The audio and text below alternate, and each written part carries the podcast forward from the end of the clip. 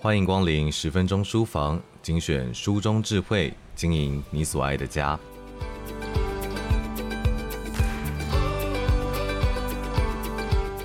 你是一个对待孩子很温柔的妈妈吗？你非常能够去同理孩子的需要，总是努力的压抑着自己的情绪，希望可以好好的引导孩子。你也会耐着性子说道理给他们听。在没有生小孩之前，你可能都还不知道，原来自己可以这么的有耐心。看在资深幼教园长翩翩老师的眼里，他经常对于妈妈们的包容度感到非常佩服。但是另一方面，他也担心着。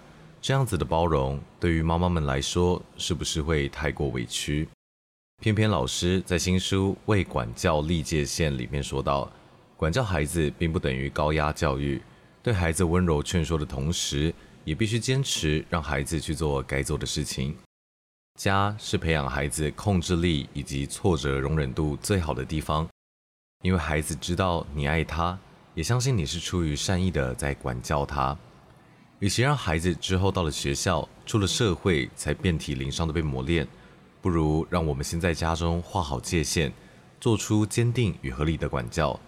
我们可以稳稳地接住孩子的情绪，不用怕孩子会哭闹，不需要担心管教会让孩子讨厌你。只要知道你们的亲子关系是健康的，孩子反而会因此更有安全感。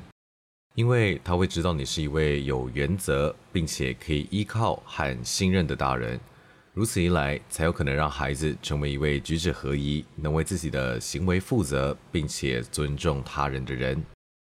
或许在你过往的人生当中，曾经有过被误解、被恐吓，或是被提出无理的要求。过去发生的事情，我们无法改变，但是，现在的你可以选择用温柔来抚慰当年那个存在于你心中的小女孩，但是同时你也必须去理解，眼前的这个生命并不是你，更不是童年的那个你，它是另一个需要正确且坚定的引导，需要爱也需要管教的个体。这样子的觉察虽然不容易，却是你们成功分化的开始，可以让他走向属于自己的人生道路。而你也许可以透过这一次的机会，重新再长大一次。这一次的你将会成为一位坚定而温柔的妈妈，在爱里共同成长，彼此依靠与疗愈。一个两岁出头的小女孩小美第一次来到了教室，观察了一下，发现她总是会在要收拾东西的时候逃跑，妈妈怎么叫也叫不回来。只好每一次都狼狈地帮小美收拾善后。小美看到妈妈只能无奈地帮她收拾，她立刻又得意地转移到了下一个目标。在事情发生了几次之后，我靠近这位妈妈，试着先了解孩子成长的背景以及妈妈的教养态度，发现这位妈妈的确是来教室求救的。妈妈说，两岁以后的小美就有如脱缰野马，原本可以坐着好好的陪大家吃饭。但是现在不到几分钟就会用尽方法逃跑，在收拾玩具的时候更是如此，总是搞得家中洒满满地的玩具，却完全没有要收拾的意愿。我跟这位妈妈说：“妈妈，虽然我们才第一次见面，但是我已经可以感受到孩子的威力，还有妈妈的无助。只是如果要出手处理，我们可以预见的是，孩子会有很强烈的反抗。我们会请你坐在旁边的椅子上，让他看得到你。”但是小美如果失控，妈妈可以接受吗？这位母亲点了点头，告诉我们可以。老师，我就是要来学习到底该怎么教她的。接下来，当小美又开始耍赖，准备要落跑的时候，我就直接伸手挡住她的去路，告诉她：如果妈妈请你收拾你都不听，那我只好请妈妈先离开，坐在旁边的椅子上面等你。有老师，我来陪你收拾。妈妈听到我这么说之后呢，她就配合着起身到了不远处的椅子上坐下。想当然的，小美开始倒地崩溃。我扶着她站了起来，半推半就的迅速陪着她完成了收拾的动作，然后就带着她立刻去找妈妈。我告诉小美：“很好，你收晚了，现在你可以去抱抱妈妈了。”把小美放在妈妈的怀里之后呢，我看着她的眼睛，告诉她：“你看。”妈妈总是那么认真的陪伴你，耐心的解释给你听，你却一直故意跑走，我觉得这样很不应该。下次请你不要再这样做了，可以吗？小美看着我，听我说完之后，又开始发出不情愿的声音。我抬起头，却看到了这位母亲落下了眼泪。另一位来访的小男孩，更是让我在下课之后忍不住在自己的脸书中分享：“妈妈，你不要怕，妈妈，你不能退。”这是我今天早上不断在重复的台词。一个不到两岁的小男孩第一次来访我们的教室，只是要请他把教具拿回去放，才能进行下一个工作。我们就换来了整间教室中充斥的尖叫声。我请妈妈带着孩子到小教室安抚情绪，伴随着持续不断的尖叫声，让我不得不直视孩子的眼睛，告诉他：“请你不要用尖叫的，我的耳朵很不舒服。”并且用手势捂住了耳朵。这位男孩睁着大大的眼睛，他的情绪慢慢缓和了下来。这时候，我看到了妈妈眼里的无助。谁不希望自己的孩子可以举止得宜呢？这位母亲告诉我，她真的不知道该怎么管教这个孩子了。我似乎在这位母亲的眼中看到了泪水，是和长辈同住的无奈吗？是另一半的阻碍吗？还是来自自己内心莫名的阴影和焦虑？探索答案是一条漫长的旅程，甚至得经历很多的跌跌撞撞。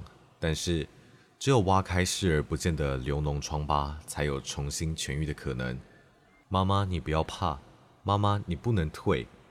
成为一位勇敢的母亲，是我们可以给孩子最好的祝福。在教养孩子的过程当中，我们总是会不断的挑起自己过往的成长经验。有些母亲告诉我，她自己是在权威的教育下面长大的，所以很怕会复制父母当年对他的威胁以及高压的教育，也会因此不敢去管教孩子，怕自己会在孩子面前失控。也有母亲告诉我，她自己从小就是一个顺从的小孩。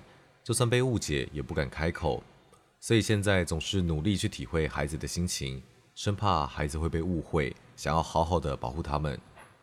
也有一些母亲知道孩子的情绪反应很强烈，会害怕孩子在外头或者是在长辈的面前失控，所以只好不断的讨好孩子，不断的退让，退到几乎连站的位置都快要没有了。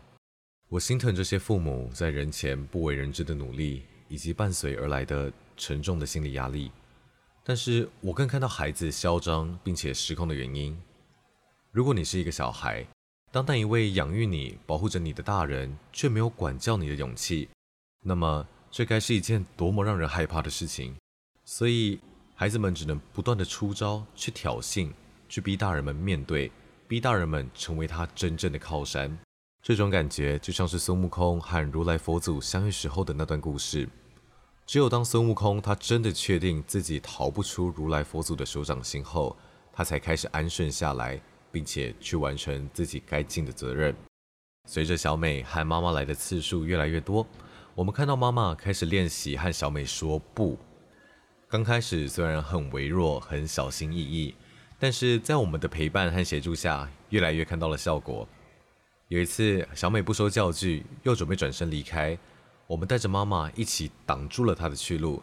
接着，妈妈开口了，语气带着一些强硬的说：“请你收拾完再离开。”小美愣了几秒钟，又默默地走了回来，开始把教具一个一个的收拾干净。看着这一幕，我们和这位母亲相视而笑，因为我们知道正向而坚定的教养终于开始上路了。以上内容出自《为管教立界限》。翩翩老师的二十五个心法，引导孩子迈向独立，由亲子天下出版。在亲子天下 Podcast 好书专卖店，把为管教立界限带回家，解锁更多温柔也坚定的秘诀吧。链接就在节目的资讯栏里。